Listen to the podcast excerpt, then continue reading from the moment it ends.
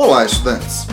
Sou o professor Marco Nunes e este é o podcast do Nerd Cursos, um portal de materiais de apoio ao estudo para o Enem e vestibulares. Há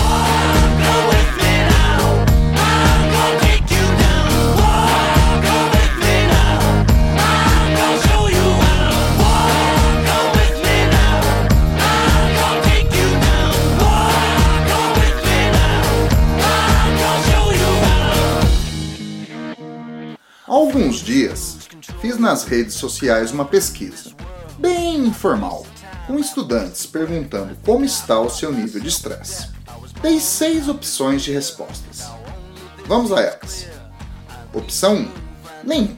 Meu corpo está normal. Opção 2: Baixo, me sentindo bem. Opção 3: Baixo, mas me sentindo meio cansado. Opção 4: Moderado me sentindo muito cansado. Opção 5. Alto, não relaxo, me sinto sempre tenso. Opção 6. Muito alto, me sentindo esgotado. Cerca de 75% dos participantes se declararam estar com um nível moderado, alto ou muito alto de estresse. Neste episódio, discutirei o que é o estresse, a sua importância, suas fases e como ele pode prejudicar os estudos e mesmo a saúde.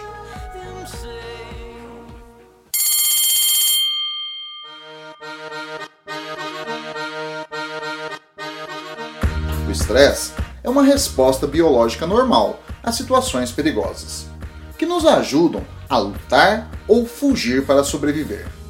O sistema de estresse foi herdado de nossos ancestrais, que o usavam para lidar com ameaças repentinas, como a necessidade de fugir de um leão. Sem o estresse, o homem não teria reflexos, velocidade e resistência para fugir, e acabaria virando o almoço do predador. Fugir do perigo com eficiência tornava o homem apto a viver mais tempo e, assim, gerar descendentes que herdavam suas características. Foi o ambiente selecionando os mais aptos, um mecanismo que no século XIX Charles Darwin denominou de seleção natural.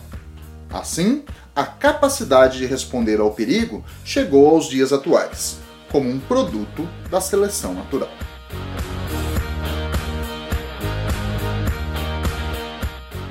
O estresse é chamado por especialistas no assunto de Síndrome Geral de Adaptação. É um processo em que a atividade corporal aumenta para responder a ameaças com eficiência. Alguns pesquisadores defendem que o estresse é composto de quatro fases sucessivas: a reação de alarme, a de resistência, a de quase exaustão e a fase de exaustão. Até aqui, ouvimos a banda sul-africana Congos com a música Come With Me Now. A partir de agora, vamos na pancada heavy metal da banda norte-americana Disturbed com a música Indestructible em uma versão instrumental.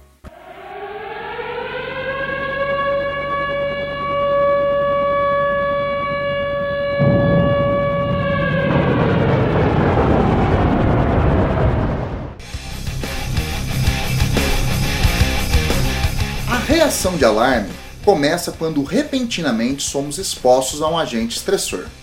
São exemplos: o encontro com um cachorro bravo, um carro se aproximando em alta velocidade, a impressão que seremos assaltados. Ao detectar o agente estressor, o nosso sistema nervoso autônomo, que controla automaticamente, de forma inconsciente, os órgãos e as funções corporais, torna superativada a sua parte simpática. A ação simpática faz neurônios liberarem o neurotransmissor norepinefrina nos órgãos. Estimula as glândulas suprarrenais ou adrenais a liberarem no sangue o neurotransmissor noradrenalina e o hormônio adrenalina.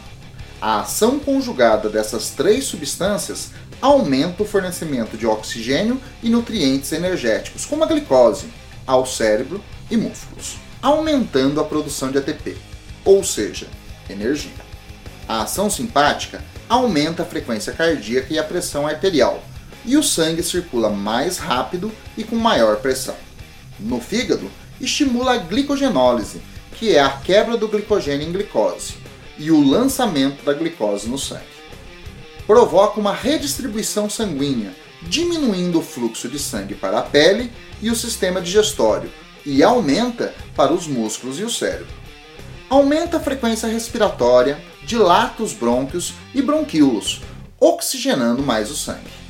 O sistema nervoso autônomo simpático também age sobre uma parte do sistema nervoso chamada hipotálamo, que em resposta secreta neurotransmissores da classe das endorfinas e estimula a glândula adena-hipófise a secretar no sangue os hormônios ACTH e TSH.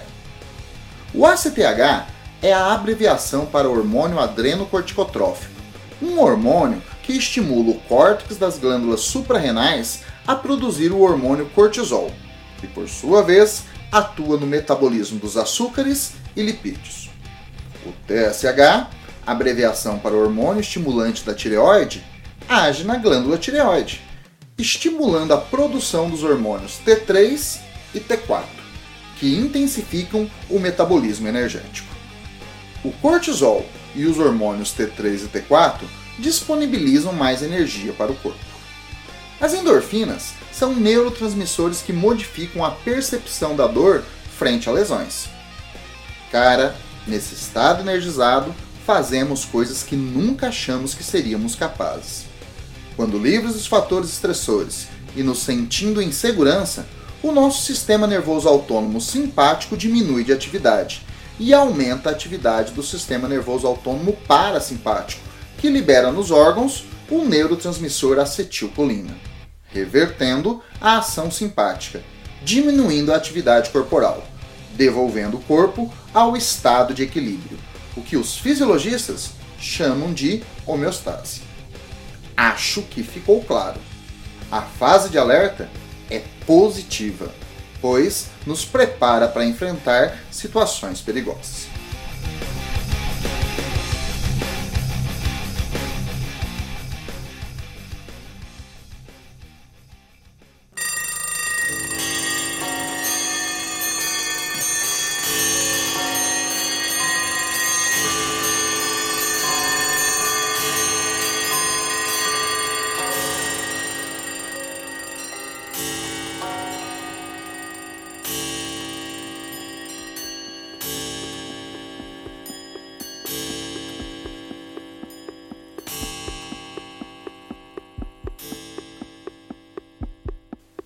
Mas, e se os agentes estressores não desaparecerem? Um estudante compromissado sabe bem o que é isto. Ele está exposto por meses, às vezes por anos, a um ritmo muito intenso de atividades. Acorda muito cedo para ir às aulas, dedica muitas horas ao estudo extraclasse. O tempo se torna escasso e há sacrifício de muita coisa para se dedicar mais aos estudos quase não realiza atividades físicas, diminui as horas de descanso e os momentos de lazer. Às vezes, diminui o convívio com a família, amigos e namorado. Não se sente livre para fazer suas escolhas, pelo menos sem se sentir culpado por desviar tempo dos estudos. Combinado a tudo isso, a pressão familiar por resultados, a visão de amigos que já estão na universidade, a necessidade de escolher uma profissão que dê segurança financeira e satisfação pessoal. Af! Haja agentes estressores. O resultado é a permanência em um constante estado de alerta. A segunda fase do estresse, a fase de resistência.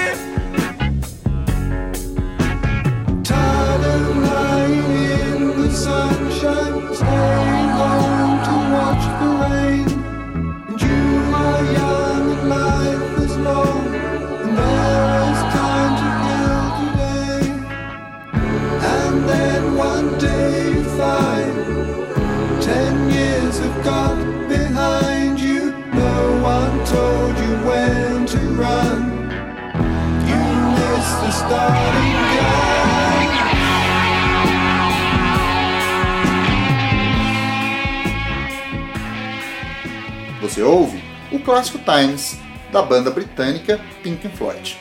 No estresse prolongado da fase de resistência, o corpo não retorna ao estado de equilíbrio de repouso, pois permanece na luta. Um novo estado de equilíbrio mais elevado é necessário. Por exemplo, uma maior frequência cardíaca, um ritmo respiratório mais acelerado e um maior nível de glicemia.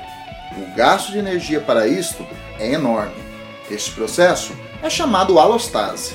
Durante a fase de resistência, o sistema nervoso simpático permanece em alta atividade. Tanta atividade faz você se sentir sempre bem cansado. A permanência na fase de resistência pode levar à terceira fase do estresse, a fase de quase exaustão. Sobrecarregado, o corpo começa a falhar em se manter em atividade. É como se o corpo se acostumasse com a estimulação simpática e parasse de responder a ela. Aparecem dores sem causa aparente, insônia, sonolência, cansaço extremo, falta de resistência, ansiedade, medo de fracassar, dificuldade de concentração e problemas de memorização. Estudar fica muito difícil. Também pode ocorrer tendências à obesidade, hipertensão, diabetes e diminuição da função imunológica, deixando o corpo propenso a doenças como herpes e resfriados. O desenvolvimento deste quadro não deve ser ignorado. É um sinal que a última fase do estresse, a fase de exaustão, está chegando. Nela, o corpo entra em um estado de esgotamento, falta energia para tudo, a propensão a ocorrer depressão e desenvolver doenças muito graves, como úlceras, infartos cardíacos e AVCs. O esgotamento pode ser tão intenso que pode provocar até a morte de uma pessoa.